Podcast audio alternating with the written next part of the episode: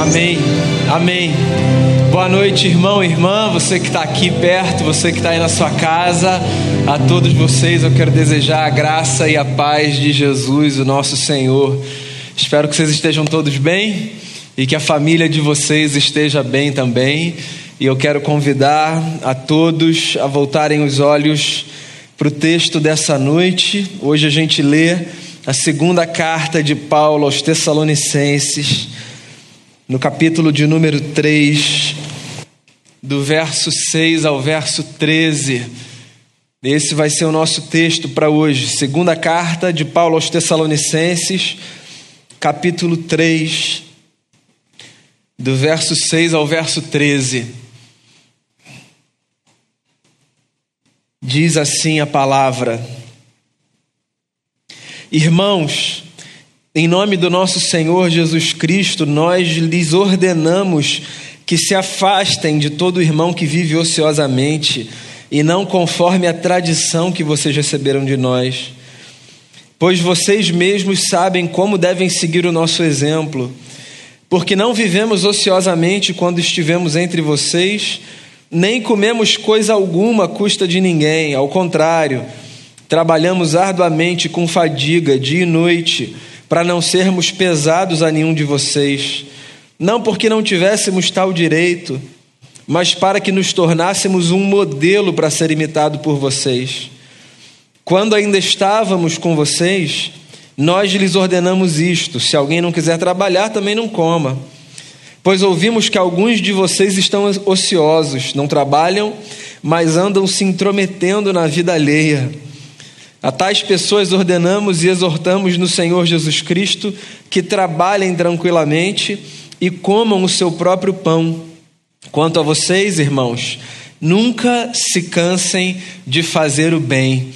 Palavra do Senhor, palavras do apóstolo Paulo que nos instrui sobre um tema que está posto aqui, certo? É difícil a gente olhar para esse texto e pensar em qualquer outra coisa senão no que está claro aqui. Se eu tivesse que dar um nome para esse texto, para essa sessão, eu diria que aqui o que a gente tem é Paulo fazendo uma espécie de ódio ao trabalho, um louvor, uma exaltação, uma saudação ao trabalho. Quem nunca se encontrou naquele lugar de dizer ou para si ou para os outros: eu não aguento mais esse trabalho? Quem nunca olhou para o calendário com aquela expectativa de que aqueles poucos dias que distanciavam a gente das férias passassem voando, porque não aguentava mais voltar para aquele lugar, porque precisava de um descanso, de um refresco, de um suspiro, de um alívio? Trabalhar é muito bom, mas descansar também é maravilhoso. E eu acho que a gente é tão fascinado com o descanso que às vezes, injustamente, a gente joga a ideia do trabalho para uma espécie de vala na vida. Eu já ouvi muitas pessoas dizerem sobre o trabalho em si. Eu gostaria, na verdade, que a gente não precisasse fazer nada. Não é uma espécie de reclamação da atividade que desempenha, do trabalho que está desempenhando naquele momento. Gente que encara o trabalho como se o trabalho fosse uma espécie de maldição, sabe? Como se fosse resultado da queda. Ou seja, se Adão e Eva não tivessem pecado lá atrás, a gente não estava trabalhando, estava num jardim desfrutando daquela coisa maravilhosa que Deus fez. Essa ideia é uma ideia curiosa. Se por um lado ela revela essa sensação ambígua que a gente desenvolve com as atividades que a gente desempenha, por outro lado, ela me parece revelar uma compreensão um pouco problemática do que o trabalho significa. Eu não estou aqui querendo romantizar as nossas experiências porque todo mundo luta e passa por desafios mil. A minha ideia aqui não é fazer com que você desenvolva um olhar romantizado para essas atividades que sugam muitas vezes a nossa energia. Mas eu queria olhar para esse texto como uma espécie de conselho que o apóstolo dá para a comunidade dos Tessalonicenses. Só para você entender, se você não está familiarizado com o texto bíblico, as cartas do Novo Testamento elas formam uma espécie, muitas aspas aqui, de apostila que conduz a igreja no primeiro século sobre de que maneira aquela gente devia se comportar. O primeiro século da era cristã é o século de formação da igreja. As comunidades cristãs eram muito incipientes. Os apóstolos, que não estavam necessariamente na mesma cidade que uma comunidade estava, escreviam cartas. E nessas cartas eles instruíam as pessoas sobre tudo na vida. Instruíam então sobre oração, instruíam sobre solidariedade, instruíam sobre santidade, instruíam sobre trabalho, inclusive. E aqui a gente tem, por uma demanda que o apóstolo Paulo percebeu na cidade de Tessalônica, um texto que fala sobre a força e a beleza do trabalho. Eu queria começar pelo fim. Queria oferecer a você uma justificativa teológica para a gente desenvolver em relação ao trabalho, uma leitura diferente dessa leitura comum que às vezes a gente ouve por aí, de que o trabalho é um problema, uma maldição. Não sei se você já parou para pensar, mas poucas coisas nos fazem parecer tanto com Deus quanto a possibilidade de trabalharmos. E por trabalho eu não falo apenas de a possibilidade de desempenharmos uma atividade específica, mas de sermos essa gente que colabora e que contribui para que esse mundo seja um mundo mais ordenado. Pois é, há poucas coisas que nós fazemos que nos assemelham tanto ao eterno quanto o trabalho que a gente desempenha, onde quer que ele seja. Trabalhar é colaborar com Deus para colocar ordem no mundo caótico. E quem já se encontrou nessa triste estatística de não ter um trabalho para desempenhar, ainda que momentaneamente, sabe como um trabalho faz falta, por mais que na hora do trabalho a gente deseje arduamente o nosso mês, a nossa semana, os nossos poucos dias de férias, seja qual for a realidade. Aqui está o apóstolo então escrevendo. E sendo muito claro, muito objetivo, dizendo assim para os cristãos de Tessalônica: se afastem das pessoas ociosas. É uma recomendação clara aqui. Paulo está dizendo assim, ó, não estejam muito próximos desse tipo de gente que, quando olha para o trabalho em si, diz: Ah, não, isso não é coisa de Deus, não, isso não é para mim, não. E ele dá as suas razões pelas quais ele encoraja as pessoas a se afastarem dos ociosos. E esse conselho de Paulo é muito mais um conselho do tipo: não se aproxime no sentido de ser inspirado por essas pessoas. Porque o trabalho, diria o apóstolo, está implícito aqui no texto, é uma dádiva, é uma bênção. Ele apresenta aqui quatro razões pelas quais a gente deve considerar o trabalho uma dádiva. E eu acho essas razões muito interessantes, muito práticas.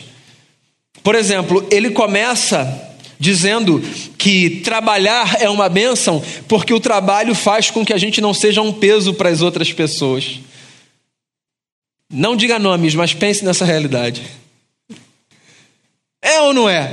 O que Paulo está dizendo aqui é o seguinte, no verso 8. Na verdade, eu vou ler desde o verso 6. Irmãos, em nome do nosso Senhor Jesus Cristo, nós lhes ordenamos que se afastem de todo irmão que vive ociosamente e não conforme a tradição que vocês receberam de nós. Por quê? Porque vocês mesmos sabem como devem seguir o nosso exemplo, porque nós não vivemos ociosamente como quando estivemos entre vocês nem comemos coisa alguma à custa de ninguém, ao contrário, trabalhamos arduamente com fadiga dia e noite para não sermos pesados a nenhum de vocês. Aqui está um conselho ético muito interessante do apóstolo Paulo. O que Paulo está dizendo é que a gente deve se apresentar para o mundo a partir desse lugar de respondermos a seguinte pergunta: como eu posso contribuir com a vida das pessoas? Que é o oposto de como eu posso ser um peso na vida das pessoas. É como se Paulo estivesse estabelecendo aqui duas categorias simples, bem objetivas. Ou eu dou suporte às pessoas, ou eu contribuo, ou eu sou um peso para elas. E o que ele está dizendo aqui é que não é de bom tom que nós nos apresentemos para o mundo nesse lugar de sermos um peso para as pessoas. Eu sei que você é uma pessoa equilibrada, uma pessoa de bom senso, uma pessoa de bom tom e não se coloca nesse lugar, mas acredite, há no mundo gente assim. Existe no mundo gente que não se constrange com o fato de ser um peso para terceiros. E pensa comigo, a vida por si só já é muito pesada, a gente já luta bastante. Já tem muito peso que a gente precisa carregar, verdade ou mentira? Há muita coisa que para nos nossos ombros e que não é porque a gente foi injustiçado, amaldiçoado, não é porque Deus está castigando a gente, está punindo a gente, é porque é do jogo da vida. A vida não é leve, como a gente gostaria que fosse sempre. Às vezes a vida é muito pesada, mas eu acho que você vai concordar comigo se eu disser que há peso e peso. Há peso que a gente precisa carregar, há peso que a gente não precisaria carregar. E às vezes a gente carrega. E Paulo está sendo muito objetivo aqui quando ele diz: trabalhem, considerem o trabalho como uma dádiva, contribuam, contribuam, contribuam com Deus nesse projeto de colocar ordem no mundo. Você sabe que eu acho que uma das formas da gente recuperar uma ética sofisticada e contribuir com a construção do mundo é fazendo o exercício simples de olharmos para Deus para além dos espaços religiosos onde nós o alocamos. Na vida, muitas vezes, nós achamos que Deus só está ocupado ou interessado com algumas coisas que dizem respeito à nossa existência. Então, por exemplo, para muita gente, viver com Deus significa marcar no caso do nosso contexto agora, quarta-feira, meio-dia, no site da igreja, a sua inscrição para você vir no culto, nesse espaço. E aí aqui a sua vida com Deus então acontece. Você vem, você recebe uma palavra, você canta canções, você faz uma oração, você serve num ministério, essa é a sua vida com Deus. Para muita gente, a vida com Deus se resume ao que a gente faz aqui, ou talvez as outras atividades que estão para além das grades, mas que tem a ver com o que se passa com essa agenda eclesiástica que a gente constrói aqui. A Bíblia ajuda a gente a construir uma compreensão muito mais ampla. A Bíblia chama a gente para perceber tudo que a gente faz na vida como a participação de uma jornada em parceria com Deus. O que significa que a maneira como eu vivo na minha casa tem a ver com a minha espiritualidade, a maneira como eu me relaciono com os meus amigos tem a ver com a minha espiritualidade, e por que não? A maneira como eu trabalho tem a ver com a minha espiritualidade. E você sabe que às vezes a gente pensa que isso pode ser um negócio muito complexo, mas é simples. Eu acho, por exemplo, que muitas coisas podem mudar se simplesmente a gente for para qualquer trabalho que a gente desempenhe a nossa profissão, um trabalho voluntário, qualquer contribuição que a gente dê, se a gente for para esses espaços com a consciência de que ao fazer aquilo que a gente faz, a gente está servindo a Deus e contribuindo com Deus para colocar ordem nesse mundo caótico. Imagina se a nossa postura é essa: é possível que a gente evite alguns conflitos, é possível que a gente faça algumas coisas de forma melhor do que a gente faria, porque afinal de contas, se a gente sabe quem Deus é e se a gente quer dar para Deus o nosso melhor, então, se a gente vai para esse lugar com a consciência de que é para Deus que a gente está fazendo, então é possível que a gente faça melhor. Esse é o primeiro argumento de Paulo para que a gente trabalhe, para que a gente se empenhe, para que a gente fuja de uma vida ociosa, ou seja, de uma vida prostrada e rendida, como se nós fôssemos essas pessoas sorteadas no mundo que vem tudo acontecer para que as nossas satisfações fossem garantidas e supridas? O primeiro argumento dele é esse. Trabalhem, porque o trabalho faz com que a gente não seja um peso para os outros. Aí ele avança, e no verso 9, ele fala uma, outra coisa interessante aqui. Depois de dizer que eles trabalharam para que eles não fossem pesados para a comunidade de Tessalônica, Paulo diz assim: olha. Não porque não tivéssemos tal direito, mas para que nos tornássemos um modelo para ser imitado por vocês.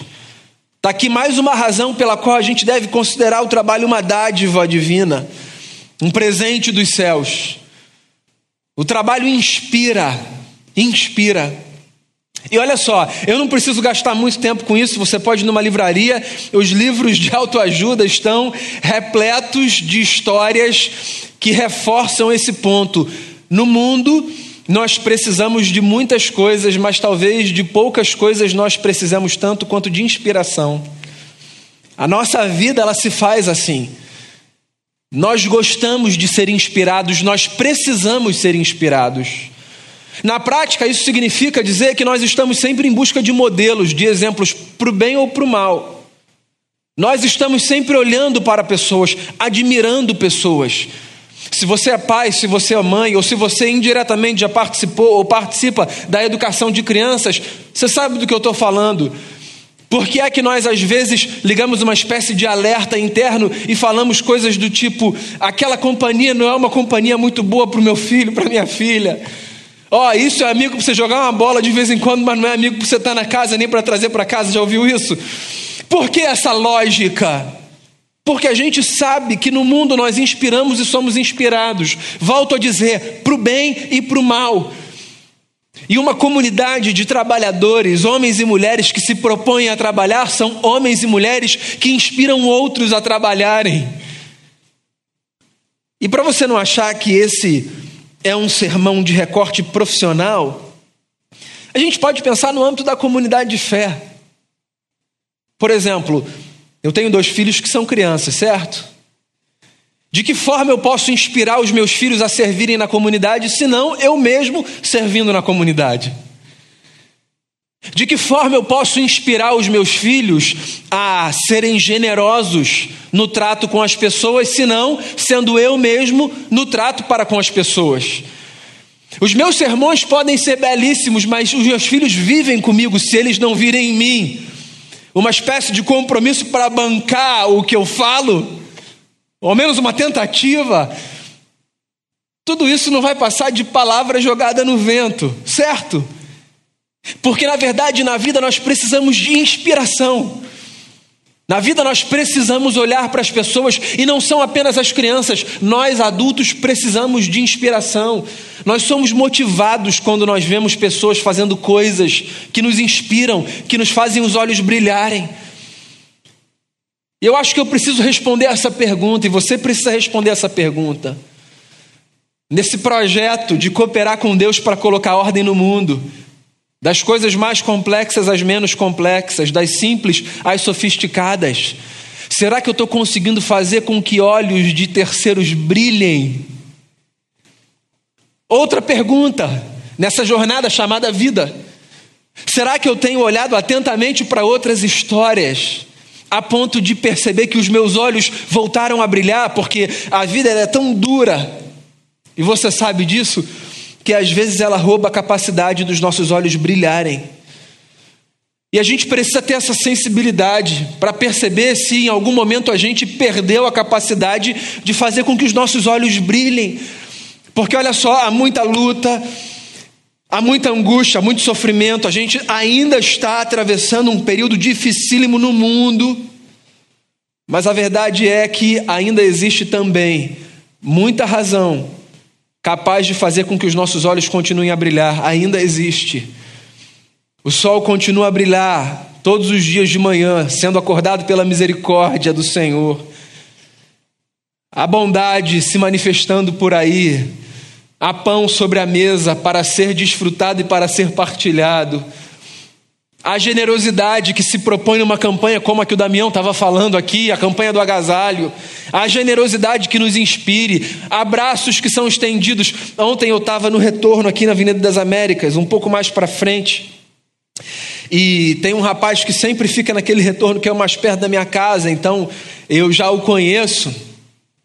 E ele passou, falou comigo, e ele foi para o carro da frente. E eu vi uma coisa que eu não costumo ver.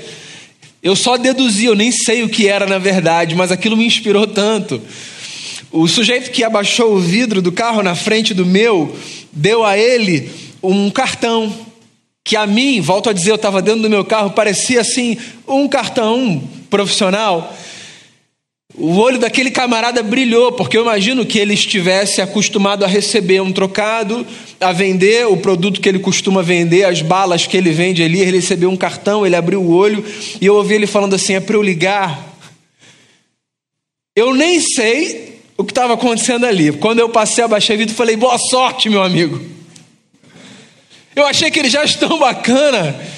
Bem, ele pode não ter entendido nada, porque podia ser outra coisa. Eu estava me metendo na história do camarada, né? Mas para mim aquilo foi tão inspirador. Alguém, alguém fez um gesto de gentileza que podia não dar em absolutamente nada. Eu não sei o que aconteceu. Mas você entende que o ponto é, às vezes, histórias incompletas, às vezes frações de histórias, são suficientes para nos inspirarem. Eu saí dali feliz. A gente vê atos de bondade, outros tantos. Aquele me tocou. E eu saí dali pensando quantas coisas pequenas a gente pode fazer e quantas coisas pequenas a gente pode ver e que podem servir para mudar o dia de uma pessoa, verdade ou mentira? Eu acho que é disso que Paulo está falando quando ele diz: a gente trabalhou para inspirar vocês. Porque eu quero deixar para os meus filhos e eu quero oferecer aos meus filhos muita coisa, o máximo que eu puder. Mas dentre as coisas que eu quero oferecer aos meus filhos desde já, não como um legado para depois que Jesus me chamar, desde já, é a possibilidade deles perceberem que por mais que a vida seja dura, que trabalhar às vezes seja cansativo, por mais que a gente anseie pelos nossos dias de férias, é uma benção a gente poder dizer para eles de manhã, filho, a gente, eu vou sair e papai volta logo mais. Deus abençoe você, estuda, estuda. Que bom que você está na escola. Essas coisas simples do dia a dia, ordinárias, coisas que a gente nem considera religiosas, porque, volto a dizer, a gente acha que a nossa espiritualidade está dentro desse prédio que a gente chama de templo. Essas coisas que têm a ver com a vida de Deus, que têm a ver com a ordinariedade da nossa vida, essas coisas são fundamentais. É o que Paulo está dizendo aqui. Se afastem dos ociosos, se afastem dos que acham que o mundo se resume a um palco para que a gente desfrute do que os outros têm a oferecer, para que a gente não seja peso, ele diz, para que a gente inspire. E aí ele dá mais uma recomendação interessante, interessante mesmo. Ele diz assim: trabalhem, porque quem trabalha não tem tempo para se meter na vida do outro. Olha só que coisa curiosa. Verso 11 diz assim: Ouvimos que alguns de vocês estão ansiosos, não trabalham, mas andam se intrometendo na vida alheia, desde que o mundo é mundo. Não é um problema de 2021. Desde que o mundo é mundo, eu falei sobre isso hoje de manhã um pouco. Desde que o mundo é mundo, tem gente que gasta seu tempo precioso para cuidar da história do outro amigo. Faz isso não. A vida passa assim, ó. Falei sobre isso hoje de manhã. Quero repetir um negócio que eu disse. Às vezes a gente encontra os filhos dos nossos amigos que têm a mesma idade dos nossos filhos. A gente olha para eles e a gente diz assim: meu Deus, como estão grandes, estão do tamanho dos nossos. Como a gente convive com os nossos, a gente não se dá conta. Aí a gente olha para os filhos dos outros, que têm a mesma idade dos nossos, a gente diz assim: como o tempo voa, como a vida passa. E é isso mesmo, não é? A vida passa, o tempo voa. E parar para pensar que tem gente que gasta o seu precioso tempo nessa vida cuidando da história alheia, isso é um desperdício. É um desperdício. Então, quando a gente trabalha, quando a gente abraça esse projeto de Deus de colocar ordem no mundo, quando a gente se propõe para fazer coisas que são construtivas, quando a gente se oferece para a vida, para de alguma forma sermos protagonistas, não os únicos, mas protagonistas de uma grande história, a gente não tem tempo para cuidar da vida do outro, porque a gente não precisa cuidar da vida do outro. Eu sei que às vezes é difícil de acreditar nisso, mas olha, a gente não precisa cuidar da vida do outro. Não precisa. É complexo cuidar da nossa. É difícil, às vezes a gente não tem resposta para os nossos dilemas, para os dos outros a gente sempre tem. Impressionante. A gente tem uma sabedoria salomônica para resolver os problemas dos outros. Problema do fulano, é a casa do vizinho. Não, isso aí é fácil, eu não sei o que, que eles estão brigando, isso é tão simples, gente. Do lado, passou um muro é fácil. Para o lado de cá, tem oito anos que a gente está tentando resolver um negócio e não consegue. É claro, por quê? Porque a vida do outro é um solo que a gente não habita. E o solo que a gente não habita é sempre um solo mais fácil da gente caminhar, porque a gente só caminha na ilusão da nossa construção. Difícil é caminhar no solo que a gente pisa. O solo da nossa história, que às vezes se parece areia movediça, às vezes parece que a gente está num mar tentando nadar e a correnteza está toda contrária. Às vezes é mais simples, às vezes Deus dá assim um, uma espécie de alívio para a gente, parece que a gente está numa esteira, mas não é sempre não, é de vez em quando. Não é isso? No geral é uma estrada, você descalço, sol quente. É a vida. A nossa história é uma história difícil de ser resolvida. A outra é sempre fácil. A outra é fácil porque a outra não é para a gente resolver, é no máximo para a gente dar suporte, ajudar. Mas resolver e cuidar, esse negócio, esse departamento não é nosso. E o que Paulo está dizendo aqui é que a gente pode trabalhar, porque se a gente trabalha, a gente não tem tempo para se meter na vida do outro. Eu gosto, inclusive, dessa expressão que Paulo usa, se intrometer na vida do outro. A gente precisa entender o seguinte: a história do outro é sempre sagrada, e todo lugar sagrado a gente só entra pedindo licença. A gente não invade lugar sagrado. Invadir lugar sagrado é uma profanação. E talvez fazer uso do imaginário religioso dê um pouco mais de condição da gente entender isso. Eu não posso invadir um templo que não seja o templo que eu chamo de meu e afrontar o que se passa ali. Não posso, não tem esse direito. Ninguém tem esse direito. Eu não posso invadir um território que não é meu e fazer ali naquele território o que eu acho que eu devo fazer, porque a partir da minha crença aquilo ali é outra coisa que não é de Deus. Eu não tenho esse direito. Ninguém tem esse direito de violar o espaço sagrado do outro. É garantido inclusive por lei. Então faz uma transposição agora, traz isso para o sagrado que é o solo da nossa história. Também é assim. Então uma coisa é eu ser convidado para a história alheia. Isso é uma coisa. É alguém dizer assim, ó, eu queria conversar com você, eu estou passando por isso. E aí essa pessoa abre a porta da sua existência e diz: Você pode entrar, você pode me ajudar? Isso é uma coisa. Aí você vai fazer o seguinte: você vai tirar as sandálias dos pés fazendo aqui uso da experiência do Moisés lá no Êxodo, você vai tirar a sandália dos pés, porque a história do outro é terra santa e você vai entrar com muita cautela, como se você estivesse entrando no lugar mais sagrado que você já pisou. Fora isso, intromissão. Qualquer coisa fora de adentrar a história alheia sem um convite é intromissão. E intromissão não é um negócio que a nossa ética subscreve, nem sob o pretexto de não, não, não, isso aqui é só para oração. Mentira, hein? Vamos parar com essa mentira evangélica que isso aqui é antigo, ninguém mais acredita. Não, isso aqui é só para a gente orar. Para com isso, meu amigo. Você quer orar, entra no seu quarto, fecha a porta e ora em segredo. O seu pai que vê tudo em segredo vai te recompensar, vai te ouvir. A história do outro é solo sagrado, a gente precisa se lembrar disso. Quando a gente for falar da vida do outro, quando a gente for entrar na vida do outro, quando a gente for invadir a vida do outro, a gente precisa se lembrar que existe uma pureza que é requerida. Basta que a gente inverta a mesa. Eu não gosto de ninguém invadindo a minha privacidade, não gosto. Minha vida é minha vida. Eu convido para a intimidade aqueles que eu desejo convidar para a intimidade. As pessoas que são invasivas são pessoas para as quais eu pelo menos aqui dentro da minha mente, construo um bloqueio. Ô oh, amigo, não faz isso não, chega devagar. Quarto e último argumento que Paulo oferece, depois de dizer o trabalho faz com que a gente não seja pesado, o trabalho inspira, o trabalho evita que a gente se meta na vida dos outros. Por último, ele diz, no verso 13, que quem trabalha tem a oportunidade de fazer o bem. E eu acho isso bonito demais. É isso. Ele diz aqui: quanto a vocês, irmãos, a vocês que eu quero que encarem o mundo com a possibilidade de participarmos desse projeto de Deus, quanto a vocês, não se cansem de fazer o bem. E essa, das recomendações que a Bíblia nos dá, talvez essa seja uma das recomendações mais importantes para que fique claro para você, fazer o bem não é sinônimo de execute alguns atos de caridade por aí.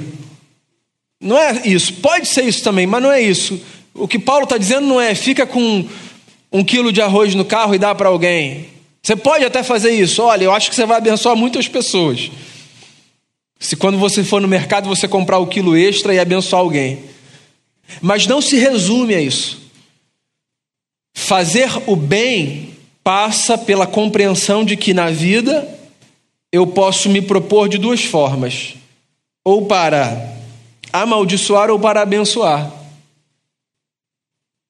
Se você não quiser usar linguagens religiosas, ou para destruir ou para construir. O bem é algo que eu faço sempre que eu me proponho na vida como alguém que deseja construir e não destruir. E é bonito o que Paulo está dizendo aqui. É muito bonito. Quando Damião, por exemplo, nos avisos fala sobre a, alegria de contribuirmos para a manutenção da igreja e seus projetos, é disso que a gente está falando. Vocês sabem disso. Não é sobre garantirmos que Deus nos protegerá, não é sobre barganharmos, não é sobre acharmos que Deus vai nos abençoar, não. É sobre construirmos uma ética e uma prática que se sustentam na crença de que mais bem-aventurado é dado que receber, de que contribuir com a vida das pessoas é, um, é uma dádiva. E não apenas com os nossos recursos, com o nosso tempo, com o nosso talento, com a nossa sabedoria. A gente precisa colocar a nossa sabedoria à disposição do mundo. Esse mundo é um mundo carente de sabedoria. Acreditem nisso. Nesse mundo hoje, 2021, de poucas coisas, a gente precisa tanto quanto de sabedoria. Nós precisamos de pessoas sábias e você pode colocar a sua sabedoria à disposição do próximo. Você pode colocar a sua inteligência, que é diferente de sabedoria, à disposição do próximo. Você pode colocar as suas habilidades, as suas competências à disposição do próximo. Não necessariamente para os projetos grandiosos, nas pequenas coisas. Quando Paulo diz aqui, não se cansem de fazer o bem, ele está evitando que a gente assuma um lugar que no livro de Provérbios o sábio designou como o lugar das duas filhas da sanguessuga. Lembra desse provérbio? O provérbio diz assim: a sanguessuga tem duas filhas, dá, dá. Lembra dele? Então, quando Paulo diz não se cansem de fazer o bem, o que ele está dizendo é: saiam desse lugar de ser esse tipo de gente que só suga o que os outros têm a oferecer. Por sinal, quem está nesse lugar dificilmente se dá conta de que está nesse lugar. Os outros aqui percebem. É fácil a gente perceber quando os outros estão nesse lugar. Mas uma forma da gente evitar esse lugar é olharmos para o mundo como esse espaço maravilhoso que nos dá a possibilidade de, de fazermos o bem, porque num mundo mau como o nosso, fazer o bem é uma grande dádiva. E é um grande milagre. E você pode subestimar a força do impacto do bem, mas a verdade é que a gente está vivendo num tempo tão louco que talvez o pequeno gesto de bondade ou de benignidade que você faça num ambiente qualquer que seja sirva como elemento suficiente para impactar e mudar drasticamente a vida de uma pessoa. Sabia disso? Não estou falando do dinheiro que você dá. Um pequeno gesto de bondade num mundo louco como o nosso pode ser suficiente para que você mude o curso do dia de uma pessoa, a vida de uma pessoa, para que você inspire uma pessoa. É por isso que Paulo aqui diz: fujam desse modelo de vida do ocioso e trabalhem. Porque, amigos e amigas, trabalhar, acreditem nisso, é cooperar com Deus para colocarmos ordem num mundo caótico. E eu acho, eu só acho, que sempre fica mais fácil a gente assumir essa postura de vida quando a gente começa e termina os nossos dias, como foi dito hoje de manhã no louvor em rendição a Deus. E é por isso que eu queria encerrar essa minha reflexão, convidando você a cantar comigo e com os meus irmãos uma canção que muita gente canta aqui. E que diz: Eis-me aqui, Senhor, outra vez, diante de ti eu abro o meu coração. E eu venho me derramar, me derramar. Eu quero convidar você a se render diante de Deus, acreditando que o que Deus chama a gente para fazer nesse mundo não está circunscrito a hora e vinte, hora e meia que a gente passa dentro desse espaço. Se essa noite servir para fazer você sair daqui ou desligar o aparelho aí na sua casa, disposto, disposta a trabalhar a partir dessa perspectiva de contribuir com o eterno, para que esse mundo seja belo, então já valeu. A igreja é uma comunidade que leva inspiração, a igreja precisa ser uma comunidade que leva inspiração. E eu oro desde já para que essa semana seja, através da sua vida, uma semana de muita inspiração na vida de muita gente. Eu oro para que através da sua vida pessoas voltem a respirar o alívio de enxergarem a beleza de Deus. Eu oro para que através da sua vida nessa semana olhos voltem a brilhar Eu oro para que você seja um modelo, eu oro para que você acredite que, mesmo naquele lugar onde você trabalha e que às vezes pensa ser o pior lugar, ainda ali você pode ser um representante do reino desse Deus que deseja abençoar a vida das pessoas. Talvez essa fala seja com você que está lidando com lutas profundas no seu trabalho. E eu quero lembrar você que, por mais desafiador que seja, e às vezes é demais, leva a gente ao extremo, eu quero lembrar você que onde você está, você pode ser um respiro para as pessoas, uma inspiração, e que a mão do Eterno seja sobre a sua vida, e que a gente se renda mesmo a Ele, que isso aqui seja mais do que um ajuntamento, uma reunião, que isso aqui seja um encontro entre os céus e a terra, que aquece o nosso coração e que faz a gente sair diferente, para que a semana seja mais bonita. Eu quero convidar você a cantar. Se você puder e quiser, fique de pé no seu lugar e que a gente renda a nossa vida ao eterno.